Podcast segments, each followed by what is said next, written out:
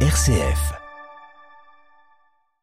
Le rituel du livre du soir est bien ancré avec vos enfants.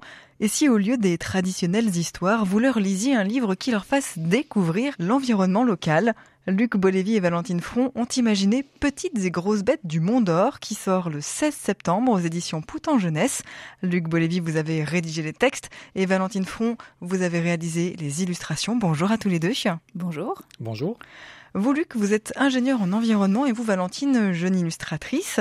Un livre pour enfants pour découvrir le Mont d'Or, c'est assez insolite. D'où vous est venue cette idée?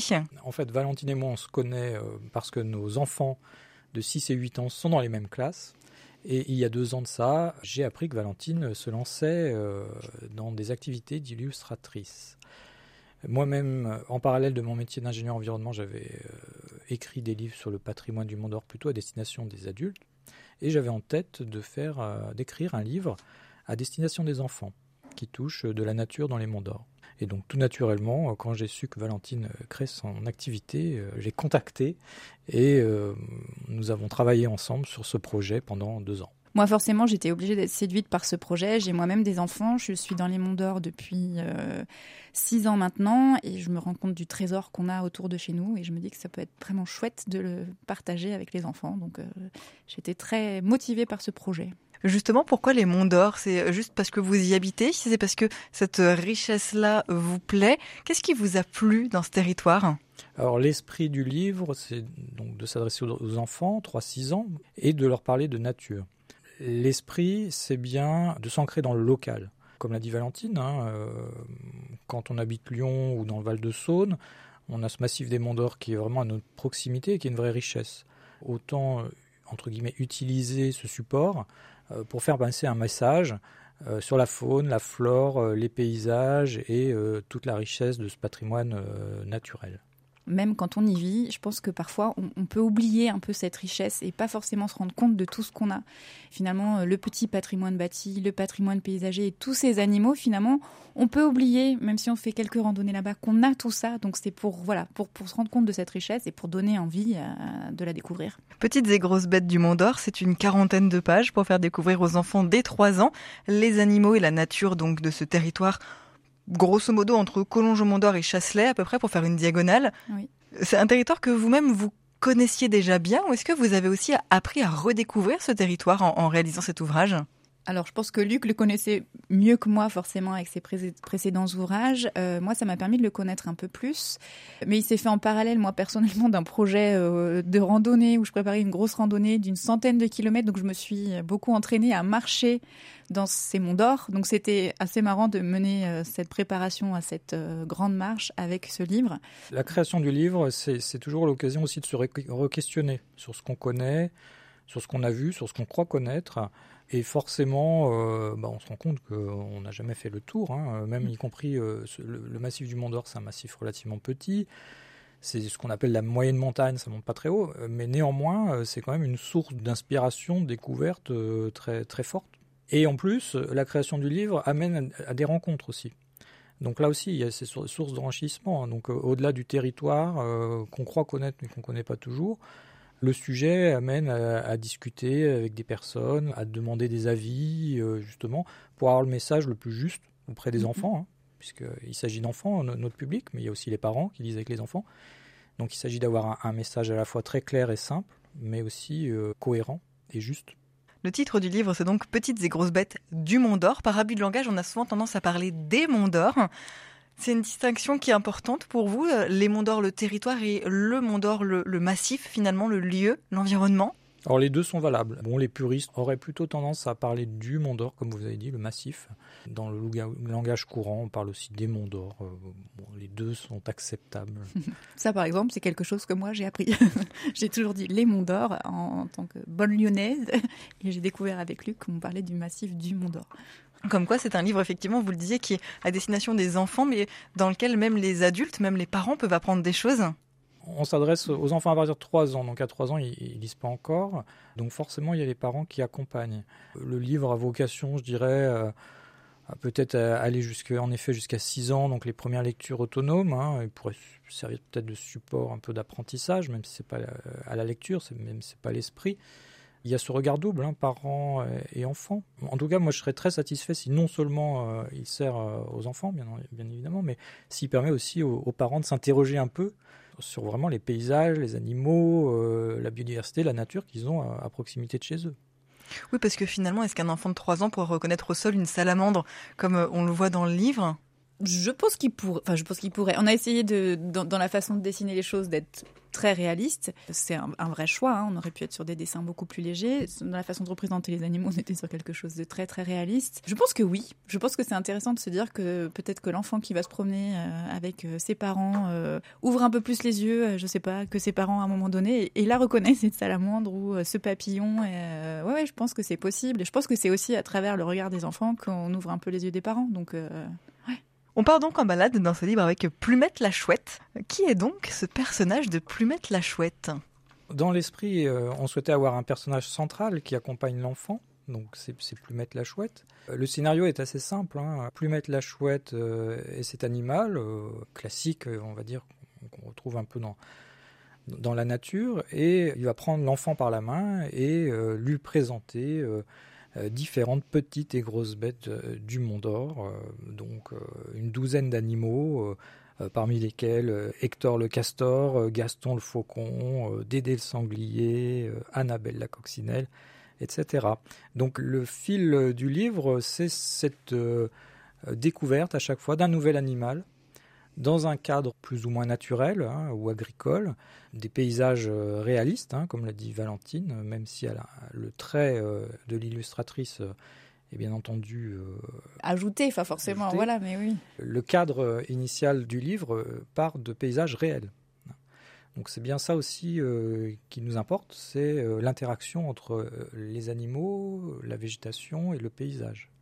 Donc c'est un tout en fait sachant que c'est chaque animal qui se présente. Donc il y a vraiment un lien euh, justement de cette nature avec les enfants. Enfin, c'est vraiment chaque animal qui va dire voilà bonjour, euh, je suis Edmond le papillon. Euh. on a aussi ce lien nature qui se crée par tous ces personnages, plus mettre la chouette, mais aussi tous les autres. On va continuer à parler de, tous ces, animaux, ces petits et ces gros animaux, ces petites et grosses bêtes du Mont d'Or, avec Luc Bolévy et Valentine Front. On en continue à en parler juste après une petite pause musicale et on revient tout de suite. M comme midi, l'invité. Bienvenue dans M comme midi. Je suis toujours avec Luc Bolévy et Valentine Front. On continue à échanger autour de votre album jeunesse, Petites et grosses bêtes du Mont d'Or, qui sort le 16 septembre aux éditions Poutan Jeunesse. On a donc commencé à évoquer un petit peu ces petits personnages, mais euh, il y a quand même aussi euh, des gros personnages, parce qu'on a quand même un sanglier, on a quand même un cheval. Comment ont été sélectionnés ces animaux? L'idée, c'était à la fois de choisir des animaux que l'enfant connaît.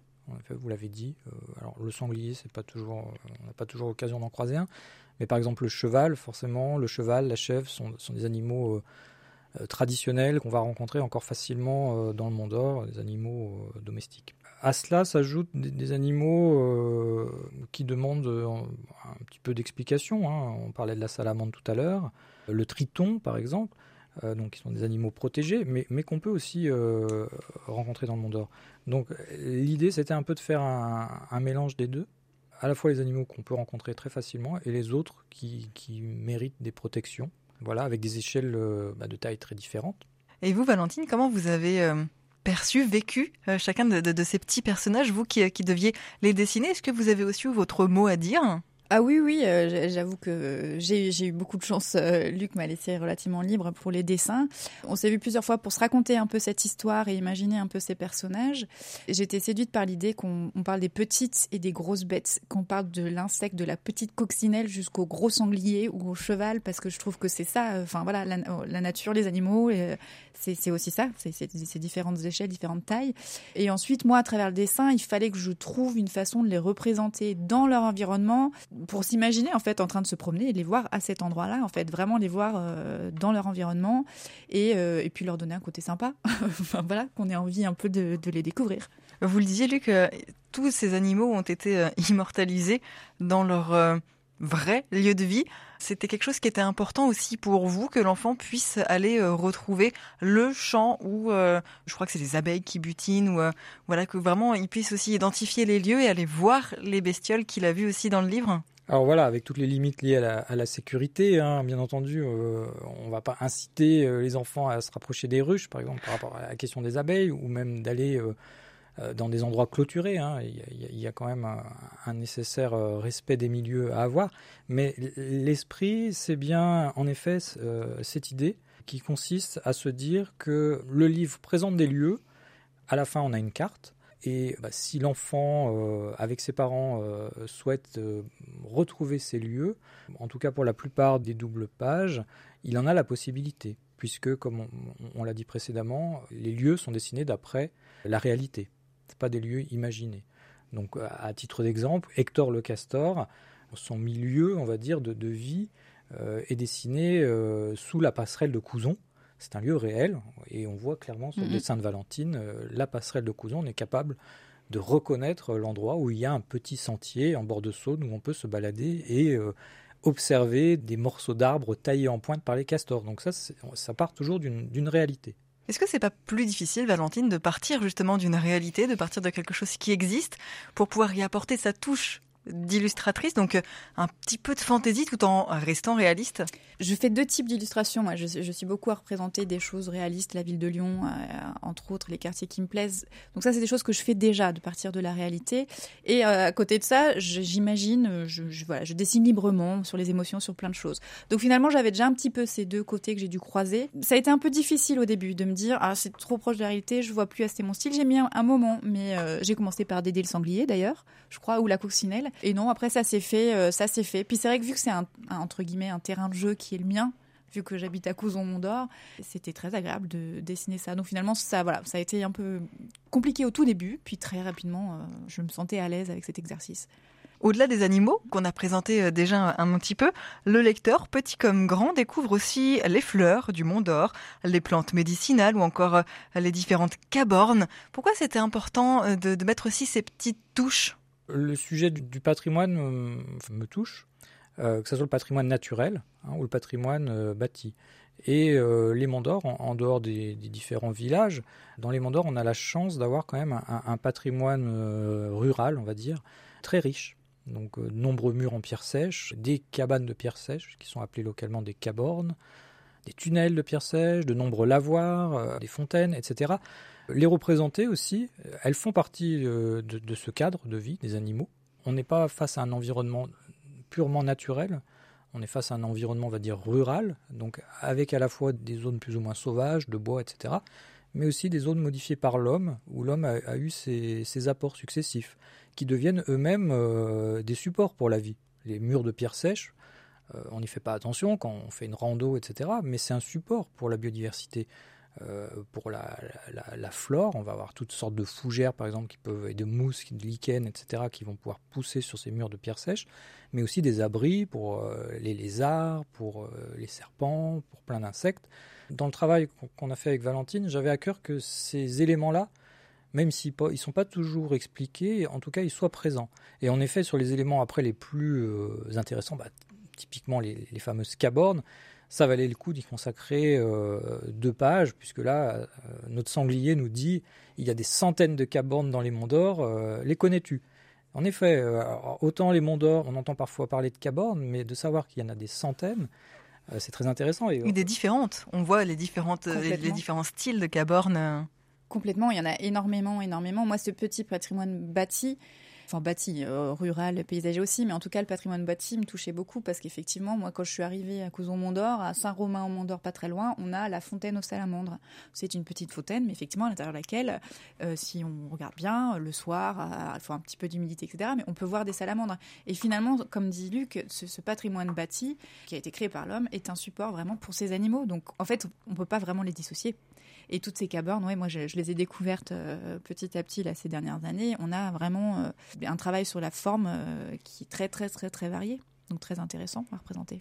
C'est lequel votre petit préféré? À vous, votre petit personnage, voilà votre, votre coup de cœur Oh, c'est dur. Moi, moi, je pense que ce serait la salamandre, mais vraiment parce que en parallèle de, ce livre, je vous dis, je m'entraînais pour une, une grosse randonnée. J'ai marché beaucoup de nuit sous dans l'humidité et j'ai vu énormément de salamandres à ce moment-là sur les chemins et je trouvais ça hyper impressionnant de ces petites bêtes avec ces couleurs, avec ce jaune tellement tellement fort, vif. Donc voilà, moi ce serait la salamandre.